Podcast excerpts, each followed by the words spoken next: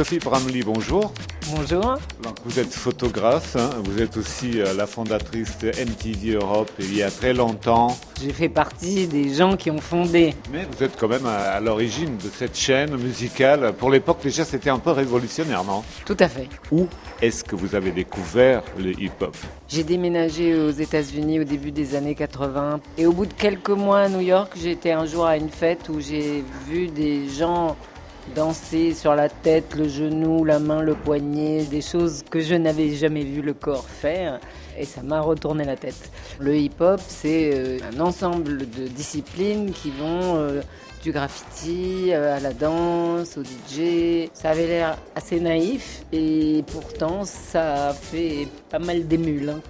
Grâce à vous. Pas que, mais bon, grâce aussi à moi. Moi j'étais MTV Europe. Tout d'un coup, cette chaîne qui a des millions et des millions d'abonnés aux États-Unis se retrouve à diffuser du rap c'est tout d'un coup euh, l'éclatement de cette culture. La Grange Obel, c'est une salle du côté de Belleville, par là. L'épicentre, disons, de ce mouvement hip-hop que vous avez capté en images, en photographie. Ce lieu devenu mythique de rap, j'étais portée par une intuition et un goût. Je me suis jamais demandé ce que j'allais faire de mes photos. Je les ai rangées dans un tiroir et les ont attendues 40 euh, ans pour ressortir. Je connais personne, hein. C'est qui ces jeunes? Alors, c'est normal que vous n'en connaissiez aucun parce que c'était les petites stars de l'époque que les futures stars venaient voir. Est-ce qu'à cette époque, vous attendiez que ça allait devenir quand même un mouvement planétaire, par exemple? Alors, il était déjà un tout petit peu planétaire parce qu'il y avait eu des gros succès musicaux. Herbie Hancock avait déjà sorti Rocket, qui avait pas mal changé les choses. Donc il y avait des prémices, mais est-ce que ça allait durer 40 ans, ce qui dans les genres musicaux est tout à fait inhabituel? Franchement, non.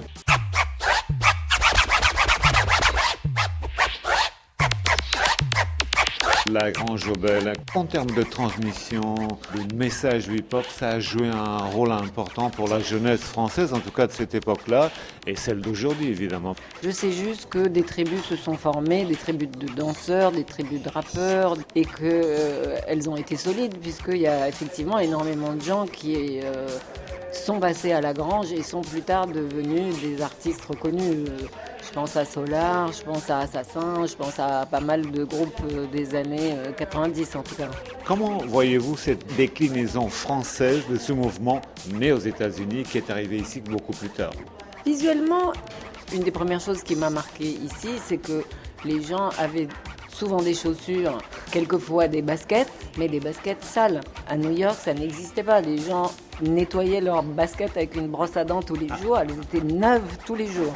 Néanmoins, au bout de 40 ans, je suis un petit peu déçue. C'est que le rap américain a très souvent été engagé, le rap français très peu en France, où les gens ont l'air de tellement vouloir euh, avoir un avis sur la façon de gouverner, je, trouve ça dommage. Sophie Parmely, merci beaucoup. Merci à vous.